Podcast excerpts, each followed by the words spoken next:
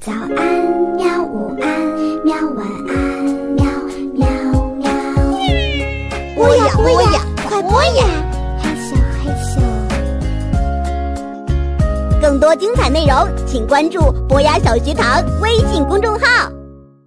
欢迎来到博雅小学堂，在这里带你去认识住在故宫里的怪兽们。你是小龙女？我支支吾吾的问。他没说话，而是把一条长长的丝带从屋顶上垂了下来。那是蓝色海浪一样的丝带。我拉住丝带，还没等我试试结实不结实，已经被一下子拉上了雨花阁的屋顶。啊！我吓了一跳，这比坐过山车还刺激呢。他转过身来，我是小龙女。可是大家为什么都说你很丑呢？你看你多美呀！昨天我还在想，她是不是有一张长满龙鳞的脸。小龙女笑了，洁白的牙齿在月光下闪闪发光。也许你是这么认为，但是在神兽和龙族们眼里，凤凰才是标准的美女。我长得太像人类了，所以被认为是丑八怪。这不公平！她明明那么美，还那么随和，她的声音多温柔啊，是吗？小龙女满不在乎地说：“可神兽们都这么想啊！我的父王也认为自己生了个丑闺女。你自己是怎么想的呢？”我看着她，小龙女没有说话，她低下头拨弄着怀里怀抱的满月，我这才看清楚。那不是满月，而是一把长得像满月的琴。这是什么？月琴。他回答：“原来那好听的声音就是月琴的声音。他的声音真好听。”小龙女高兴起来。他的声音啊，要是配上韩湘子的箫声，那才美妙呢。韩湘子，是八仙过海里的那个韩湘子吗？对，就是他。小龙女露出了羞涩的表情。我明白了，小龙女啊，曾经信誓旦旦要嫁的人，应该就是韩湘子吧？那他现在在哪儿呢？小龙女摇摇头。我也不知道。我还想接着问，为什么他们没有私奔？是谁先离开了谁？但突然一阵猛烈的大风吹了过来。把鱼花阁上的瓦片吹得咔咔作响，我闭上了眼睛，再睁开眼睛时，龙已经卧在了我和小龙女的身边，身上的灵光在月光下闪闪发光。还没有神兽来献龙珠吗？龙有点失望。按照故宫怪兽坛上那条告示规定的时间，今天已经是最后一天了。龙皱着眉头叹了口气，就在这时，一个白色的身影一跳一跳的跑了过来，所有人都盯着那个小小的影子，难道是有怪兽来献龙珠了吗？喵，Hello，大家都在呀！啊，我的朋友林小雨居然也在这，太好了！喵。梨花脖子上挂着捡来的迷你小相机，一蹦一跳的上了屋顶。龙女公主，你的王子出现了吗？喵！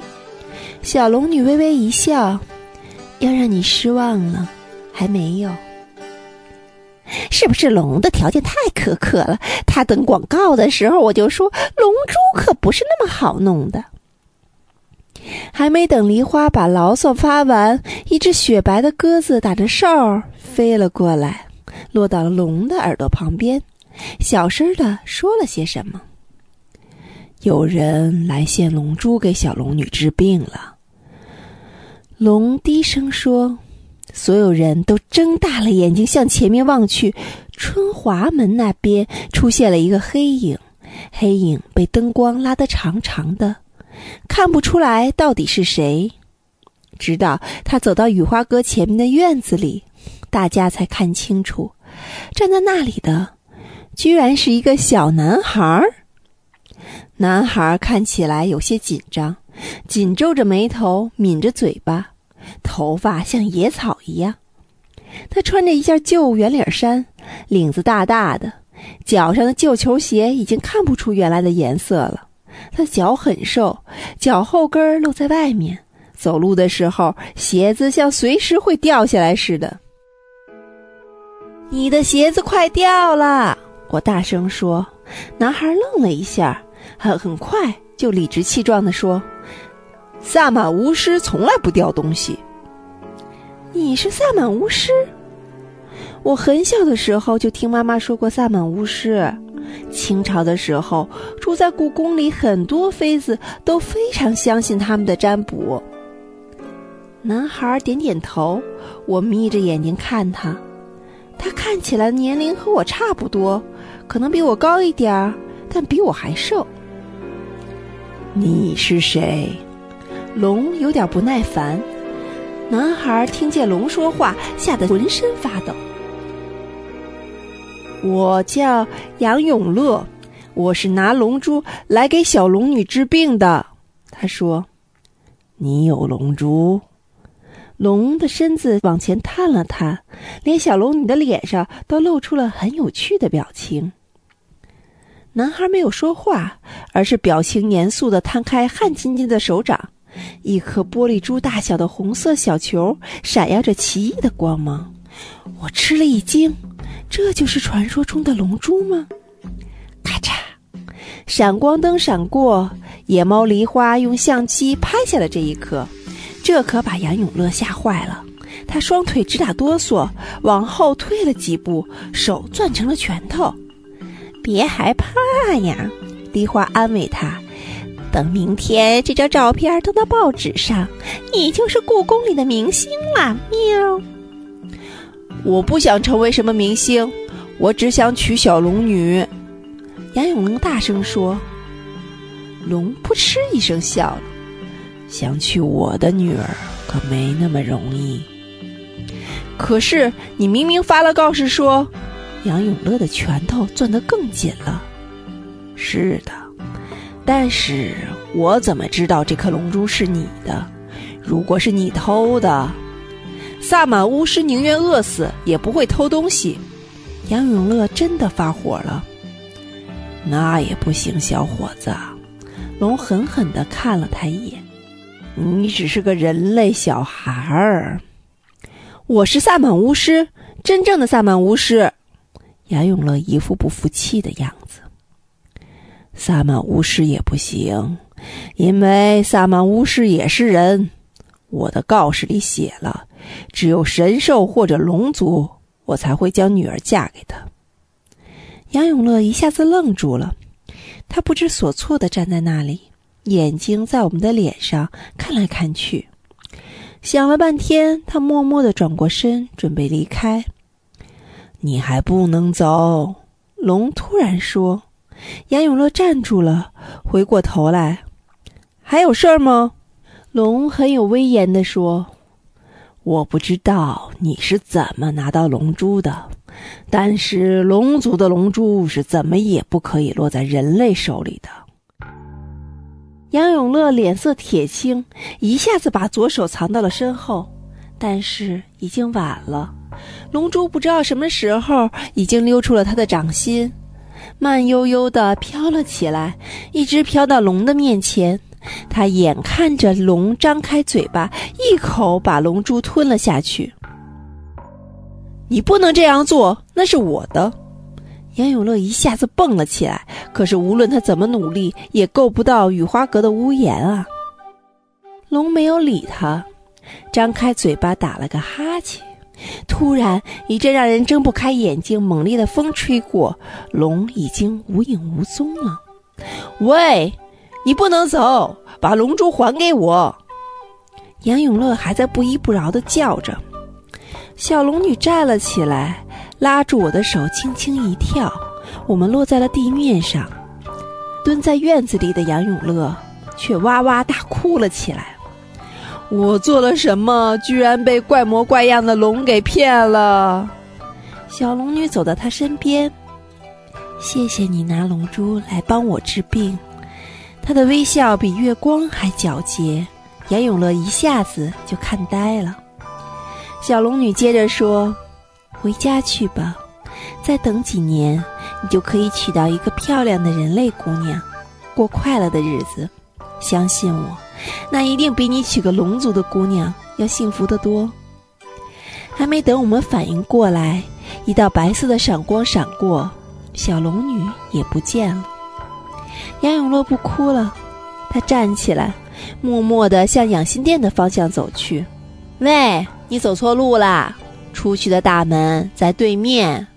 我冲着他的背影大喊着，他没理我，继续走他的路。真是个怪人呐！喵，梨花说：“能听懂动物和怪兽的话的人，除了小雨你，我知道的只有他啦。”喵，也许是因为他是个巫师，我小声说。梨花和我告别后，就挂着他的宝贝相机，一蹦一跳的跑开了。到了该回妈妈办公室睡觉的时候了。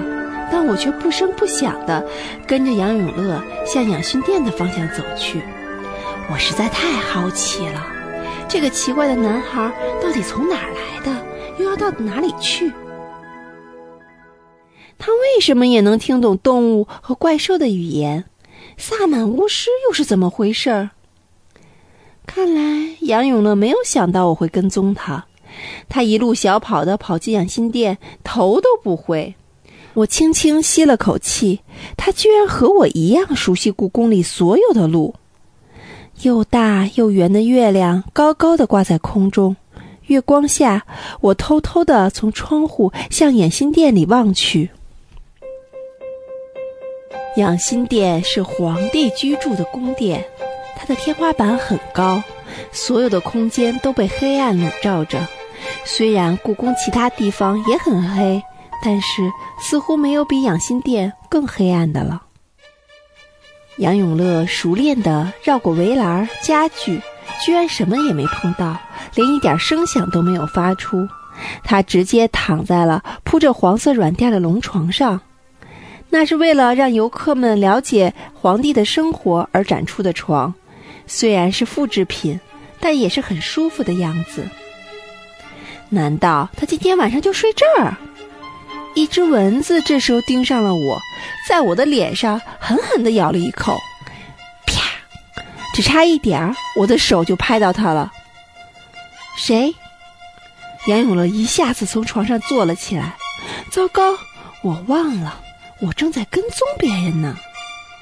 啊，是我。还没等我走过去，他已经一阵风似的跑了出来。是你，你跟踪我。他仰着头，一副神气的不得了的样子。我我只是什么？我只是想告诉你，那张床是展品，不能躺。这个临时编出来的谎话显然不能糊弄他。如果你敢把这件事告诉别人，我保证我会诅咒你的。他看起来不太友好。我想我会替你保密。我的声音小的不能再小了。就在这时，不远处响起了脚步声，一道手电筒的光束若隐若现，是警卫叔叔来巡逻了。嘘！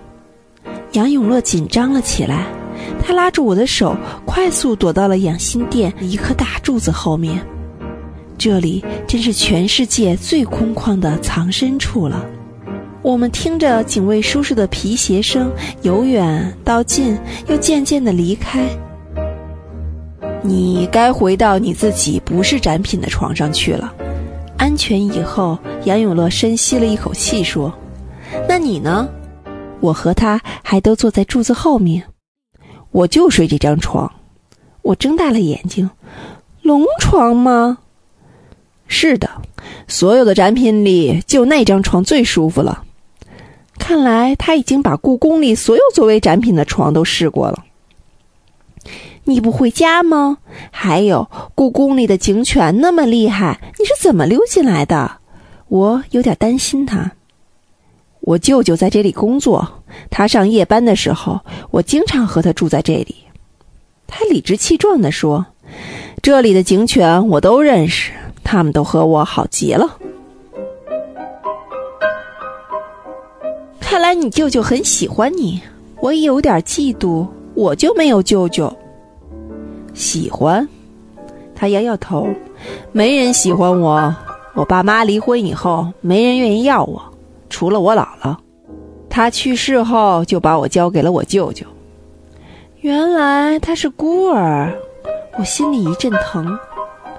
你经常睡在这里吗？杨永乐点点头。我舅妈不太喜欢我。舅舅值班的时候，一般都会带上我的。那你为什么不睡在他的办公室？有时候会，但有时候他不太喜欢别人打扰。杨永乐看起来累极了，他打了一个大大的哈欠。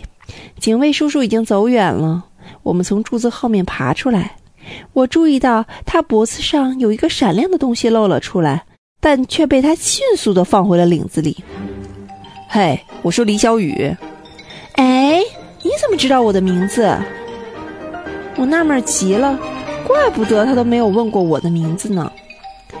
萨满巫师是凭实力说话的，他说：“你妈妈已经开始找你了，你最好快点离开，不要给我添麻烦。”另外，如果你明天早晨七点半带着两根油条、一块鸡蛋糕到建福宫花园的大槐树下和我碰面的话，也许我会愿意告诉你一点关于萨满巫师的事儿。油条倒是没问题，可是鸡蛋糕食堂可不是每天都有。从食堂里弄点吃的出来，对我来说倒不是什么难事儿。好了，你该走了。没等我说完，他就把我推出了养心殿。真是个没礼貌的家伙！我飞快地向妈妈的办公室跑去，还没到办公区，就听见妈妈正在喊我的名字。她真的在找我呢。那个叫杨永乐的男孩还真有点神。这么晚了，你跑到哪儿去了？妈妈生气了。我还没有回答她的问题，就问：“妈妈，明天早晨食堂有鸡蛋糕吗？”什么鸡蛋糕？妈妈莫名其妙。对，鸡蛋糕。我从来没像今天晚上这样期待明天早晨食堂里有鸡蛋糕。